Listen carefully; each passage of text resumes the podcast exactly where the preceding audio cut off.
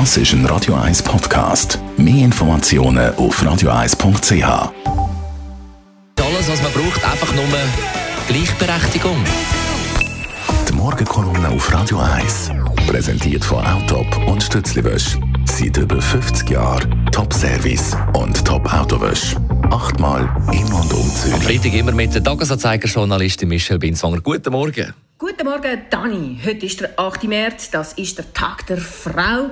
Das ist natürlich immer ein Grund zum Feiern. Es scheint auch, als ob der Tag jedes Jahr wie wichtiger wird, weil Frauenthemen eben auch immer wie einen grösseren Platz haben in der öffentlichen Diskussion.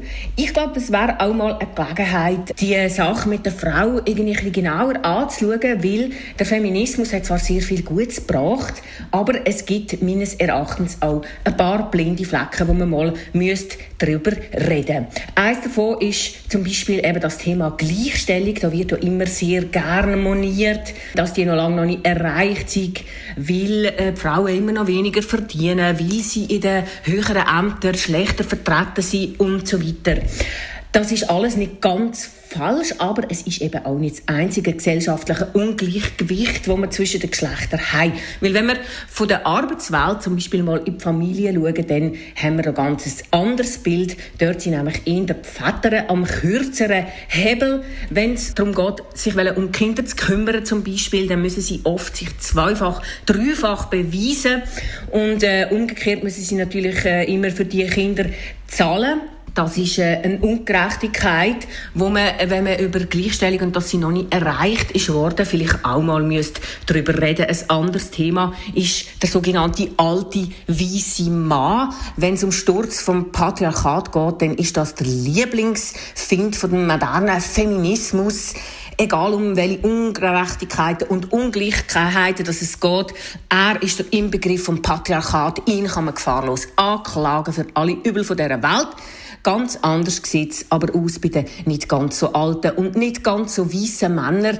Wenn es zum Beispiel um Kopftuchdebatten, um Mädchenbeschneidung oder sexuelle Übergriffe geht, dann stammt das patriarchale Verhaltensmuster meistens aus einem anderen als aus dem eigenen Kulturkreis. Und dann sind viele Feministen nur allzu bereit, die Differenzierungsmaschine anzuwerfen. Dann werden gerne die besonderen kulturellen und religiösen Hintergründe ins Feld geführt.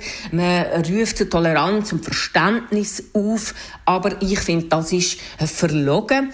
Entweder will man das Patriarchat bekämpfen, aber dann bitte in allen seinen kulturellen Ausprägungen.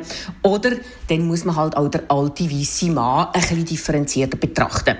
Und dann gibt es noch etwas, was mich stört am modernen Feminismus. Es gibt ja ganz viele verschiedene Ausformungen von dem. Es gibt den Gleichstellungsfeminismus, den Differenzierungsfeminismus oder es gibt Gruppen, wo Femin und Pinkstings und ganz viele verschiedene Gruppen gibt.